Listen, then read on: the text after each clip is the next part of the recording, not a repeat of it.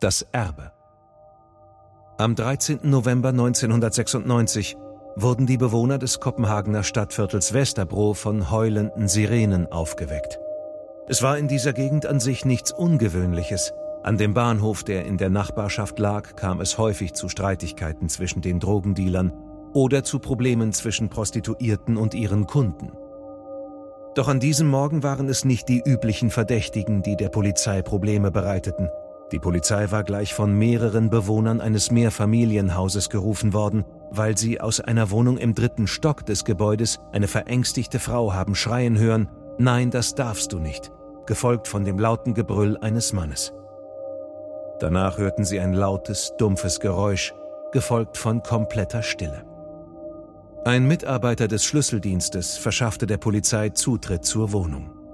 Hinter der geöffneten Tür im Flur der Wohnung lag ein junger Mann, halbnackt auf dem Boden. Er war tot. Sie schlossen die Tür sofort wieder und riefen bei der Abteilung A der Kopenhagener Polizei an, die mit der Spurensicherung und einem Arzt an den Tatort kam. Ein großer Teil der Straße wurde abgesperrt und später an diesem Morgen konnten die neugierigen Nachbarn dabei zusehen, wie insgesamt drei Krankentragen in einen Krankenwagen herausgebracht wurden.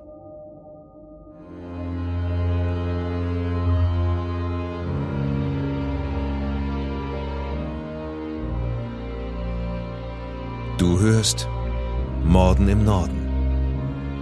Eine Podcast-Serie über einige der aufsehenerregendsten Mordfälle Skandinaviens. Alle Fälle beruhen auf wahren Begebenheiten recherchiert und nacherzählt von Janne Agard. Die hier dargestellten Abläufe basieren auf der Berichterstattung unterschiedlicher Medien zum Tathergang. Einige Details wurden ausgelassen. Von der Beurteilung des Verbrechens und des Täters sehen wir ab, weil ein Urteil bereits durch die Justiz gesprochen wurde. Bedenke bitte, dass einige der hier geschilderten Details starke emotionale Reaktionen hervorrufen können. Besonders deshalb, weil es sich um das Leben und den Tod von echten Menschen handelt.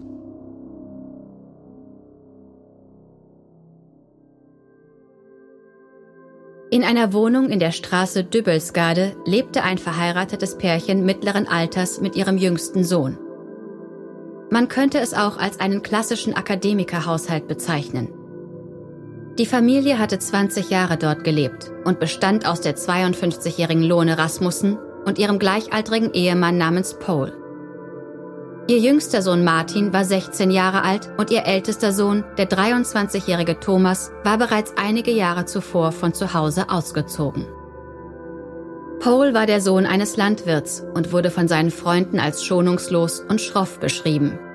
Er war temperamentvoll und einige Freundinnen seiner Frau betrachteten ihn als Tyrann. Paul war ein renommierter Wissenschaftler an der Universität von Kopenhagen, wo er als Dozent für die romanischen Sprachen arbeitete. Die Wohnung der Familie, die im Kopenhagener Stadtviertel Westerbro gelegen war, bildete mit ihren knapp 108 Quadratmetern den Mittelpunkt des familiären Lebens, das von der beruflichen Hektik der Eltern geprägt war. Für die Mutter Lohne, die an der 185 Kilometer entfernt liegenden Universität in Aarhus arbeitete, war der Hauptbahnhof schnell zu erreichen. Paul fuhr entweder mit dem Fahrrad oder mit dem Auto zu seinem Arbeitsplatz an der nahegelegenen Universität von Kopenhagen. Sie waren in der Hausgemeinschaft als aufgeschlossenes Pärchen bekannt, obwohl Lohne etwas beliebter war als Paul. Die Familie, die für die Menschen ihrer näheren Umgebung als gut funktionierend wirkte, hatte unter der Oberfläche mit Konflikten zu kämpfen und es ging weit weniger harmonisch zu, als es den Anschein hatte.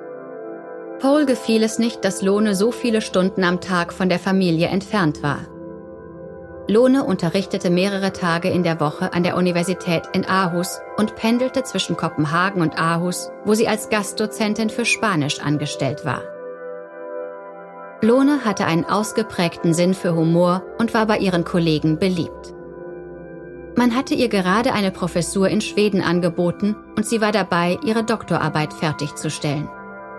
Lohne hatte große akademische Ambitionen, ebenso wie ihr Ehemann, und beide waren oft und lange von zu Hause weg. Lohne arbeitete bisweilen auch bis spät in die Nacht. In der Zwischenzeit waren ihre Söhne mehr oder weniger auf sich allein gestellt. Die Familie liebte Spanien. Sie fuhren oft in ihrem alten Bulli die Strecke von etwa 3000 Kilometern in einem Rutsch durch, ohne unterwegs irgendwo zu übernachten. Das Ferienhaus war luxuriös und lag in einem Dorf in der Nähe von Sevilla. Als Thomas ins Teenageralter kam, teilte sich die Familie auf. Lone und Thomas blieben in Dänemark, während Paul und Martin nach Spanien fuhren. 1989 lebten Paul und der damals neunjährige Martin sechs Monate lang allein im Ferienhaus der Familie in Spanien. Später erzählten Familienmitglieder, Martins Verhalten hätte sich verändert. Nach einem halben Jahr in der Gesellschaft seines Vaters war er aggressiv und faul geworden. Als Lohne in den Ferien zu ihnen kam, hatte sie sich in einen streunenden Hund verliebt. Sie schlug vor, dass die Familie den Hund mit nach Hause nach Dänemark nehmen sollte. Aber Paul legte Veto ein und drohte ihn zu erschießen. Lohne konnte den Hund stattdessen an einen Nachbarn vermitteln. Vor einiger Zeit hatte Paul das Kaninchen der Familie, das im Vorgarten lebte, mit bloßen Händen getötet, weil es eine Ringelflechte hatte.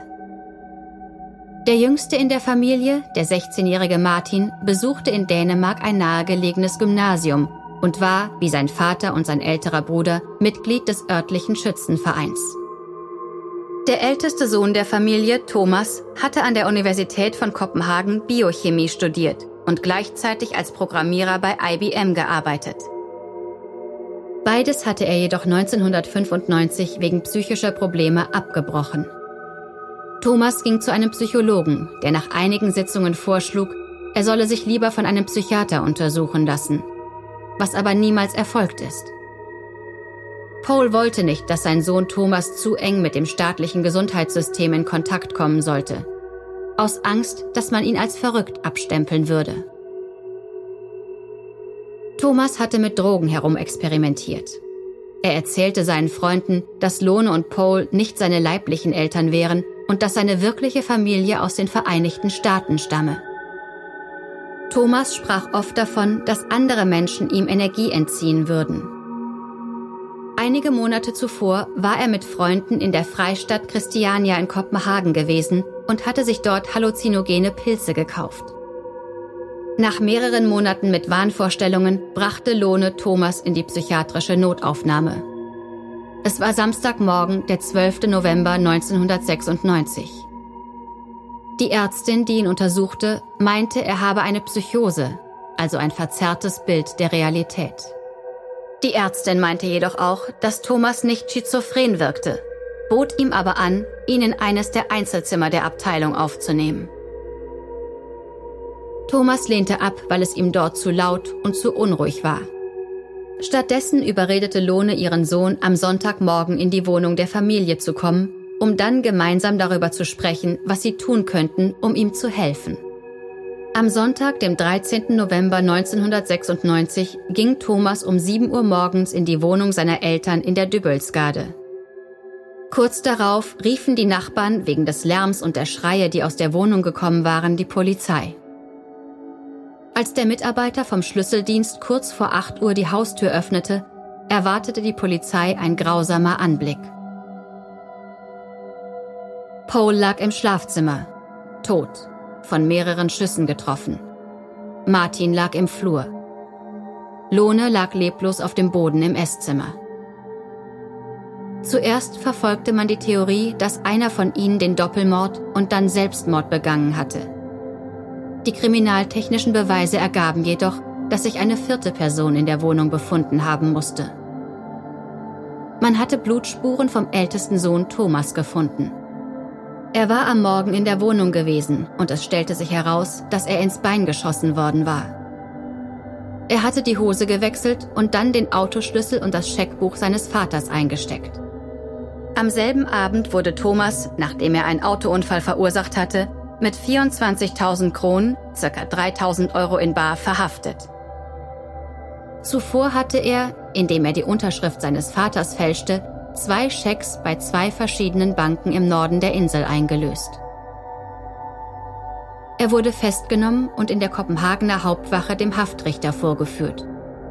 Anschließend brachte man ihn ins Krankenhaus.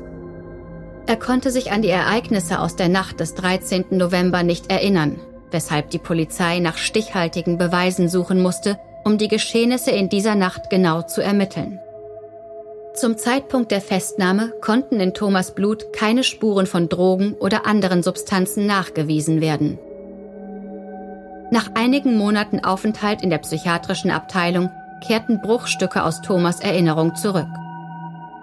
Er erklärte, dass es seine Mutter gewesen sei, die seinen Vater erschossen und dann die Waffe auf sich selbst gerichtet hatte. Zu diesem Zeitpunkt gingen die polizeilichen Ermittlungen maßgeblich dahin, die Erklärungen von Thomas zu widerlegen. Am 16. März 1998 begann die Gerichtsverhandlung vor dem Landgericht. Gegen Thomas wurde Anklage wegen des Mordes an seinem Vater, seiner Mutter und an seinem kleinen Bruder erhoben.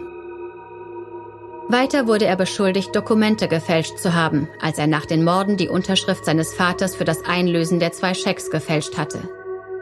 Es handelte sich bei diesem Fall nicht nur um eine besonders spektakuläre Familientragödie, er war auch wegen der Vielzahl an Experten, die einberufen worden waren, als besonders einzustufen. Gerichtsmediziner, Ballistiker und Blutspurenmusteranalysten waren vorgeladen worden. Ein dreifacher Mord war an sich schon eine Seltenheit. Die ganze Familie war in der Wohnung durch Schüsse ermordet worden. Mutter, Vater und der jüngste Sohn. Morde an Eltern hatte man schon häufiger gesehen. Ungewöhnlich war die Tatsache, dass auch ein Geschwisterkind ermordet worden war. Vor Gericht gab Thomas die gleiche Erklärung für die Familientragödie ab wie zuvor. Er hatte die Wohnung betreten und seinen kleinen Bruder halbnackt im Schlafzimmer seiner Eltern gesehen. Seine Eltern waren in der Küche und hatten einen großen Streit, angeblich weil die Mutter dem Vater in einer Sache widersprochen hatte. Streitereien seien ganz normal gewesen, sagte Thomas, der aus der Küche gegangen war und gehört hatte, wie der Vater seiner Mutter hart ins Gesicht schlug. Dann ging der Vater ins Schlafzimmer und man hörte, dass es viermal krachte.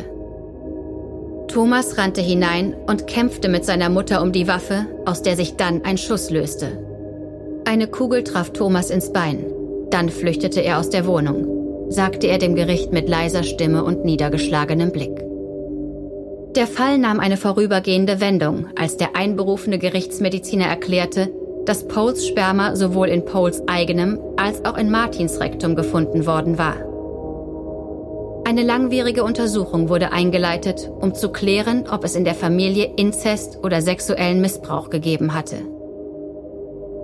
Die Polizei bat auch um die Einschätzung des höchsten rechtsmedizinischen Rates, inwieweit das Sperma auf den Sohn hätte gelangen können, wenn er das Handtuch seines Vaters benutzt hätte.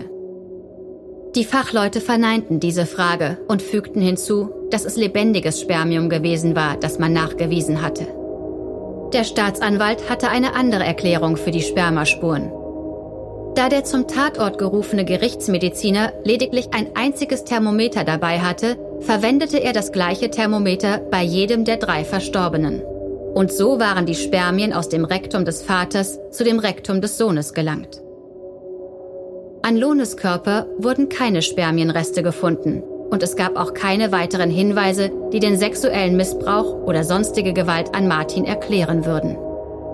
Dieser Fall führte dazu, dass Ärzte, die an einen Tatort gerufen werden, künftig mit mindestens zwei Thermometern ausgestattet sein müssen. In der Zwischenzeit türmten sich vor Gericht die Beweise gegen Thomas. Die Polizei und nicht zuletzt die Staatsanwaltschaft waren bei der Spurensicherung am Tatort außergewöhnlich gründlich gewesen und hatten alles sorgfältig dokumentiert. Den zwölf Geschworenen dieser Verhandlung hatte man einen Ordner mit Fotos aus der Wohnung ausgehändigt. Das war harte Kost. Auf den Bildern waren die toten Familienmitglieder zu sehen, darunter der erst 16-jährige Martin, der halbnackt auf dem Boden lag. Lohne, erschossen im Wohnzimmer, und Paul, der auf der Seite liegend im Bett des Schlafzimmers zu sehen war.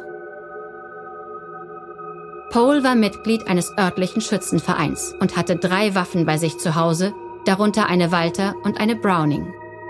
Eine Waffe wurde in einem Schrank im Flur aufbewahrt, eine andere im Zimmer des jüngsten Sohnes. Weder die Waffen noch die Munition wurden in einem verschlossenen Schrank aufbewahrt. Projektile aus beiden Pistolen wurden in Poles Körper gefunden, während man in Lohnes Körper nur Projektile von der Browning gefunden hatte. Die detaillierten Fotos und die kriminaltechnischen Beweise vom Tatort zeigten, dass Pole durch zwei Schüsse in die Brust in seinem Bett hingerichtet worden war. Er hatte kaum Zeit gehabt herauszufinden, was los war. Danach traf es den kleinen Bruder, der halbnackt im Flur aufgefunden und durch vier Schüsse getötet wurde. Ein Abdruck von Thomas linken Daumen wurde an der Browning gefunden. Thomas ist allerdings Rechtshänder.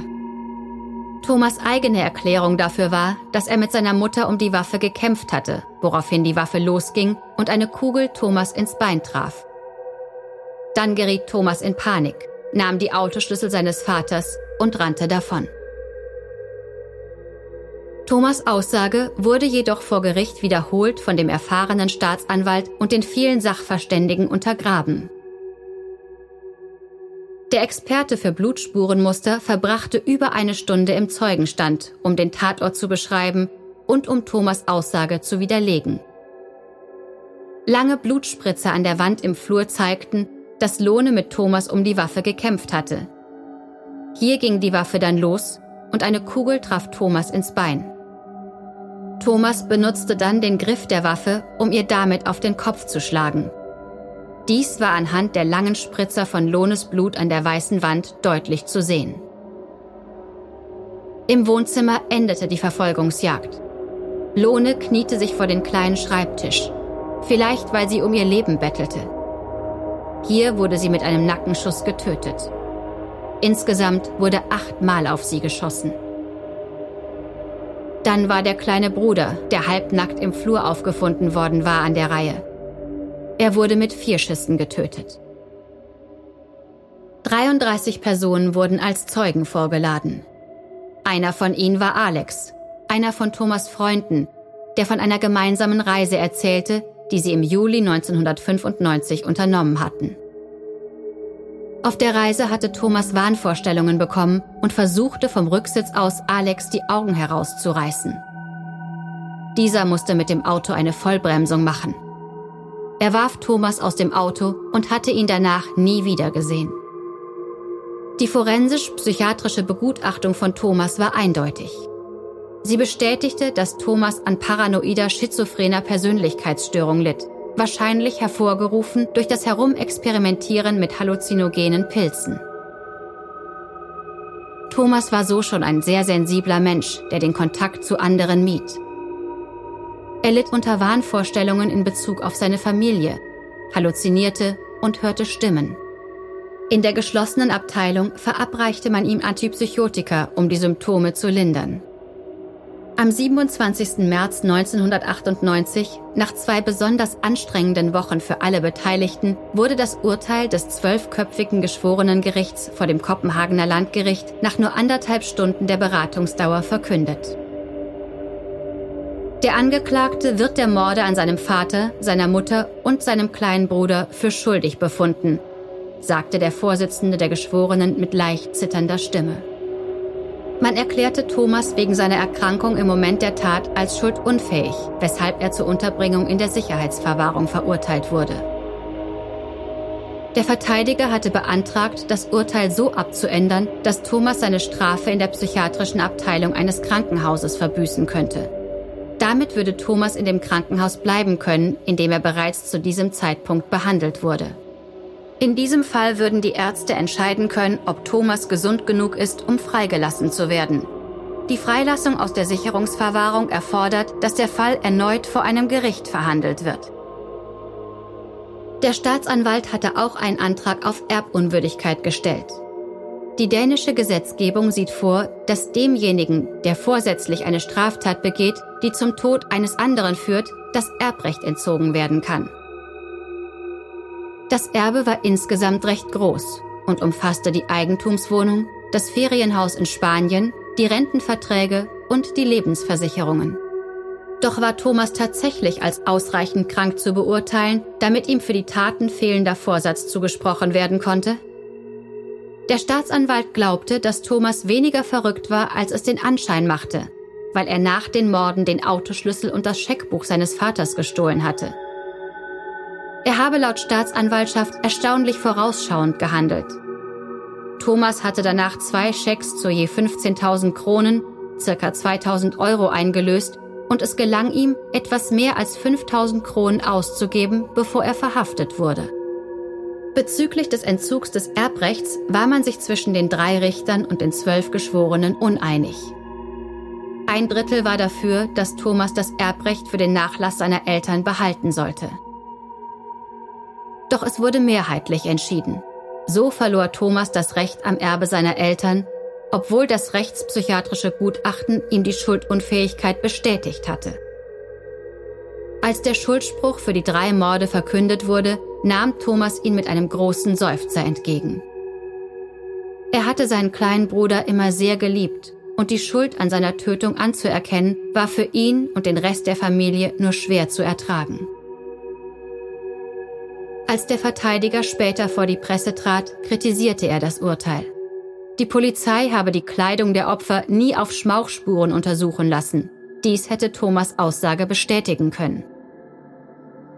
Und bezogen auf die genaue Überprüfung von Projektilen und Schüssen meinte der Verteidiger, dass Paul im Wohnzimmer Bestandteil eines heftigen Familienstreits gewesen war, der mit Lohnes Tod geendet hatte. Kurz nach dem Urteil legten Thomas und sein Verteidiger beim obersten Gerichtshof Berufung gegen das Strafmaß ein und forderten die Änderung des Urteils in die einfache psychiatrische Verwahrung statt der Sicherungsverwahrung. Im folgenden Jahr, im März 1999, lehnte der oberste Gerichtshof die Berufungsklage ab. Die Sicherungsverwahrung von Thomas sorgte dafür, dass er eine langfristige und gründliche Behandlung erhalten hat. Vielleicht hat er seine Freiheit bereits wiedererlangt und führt heute ein ganz normales Leben.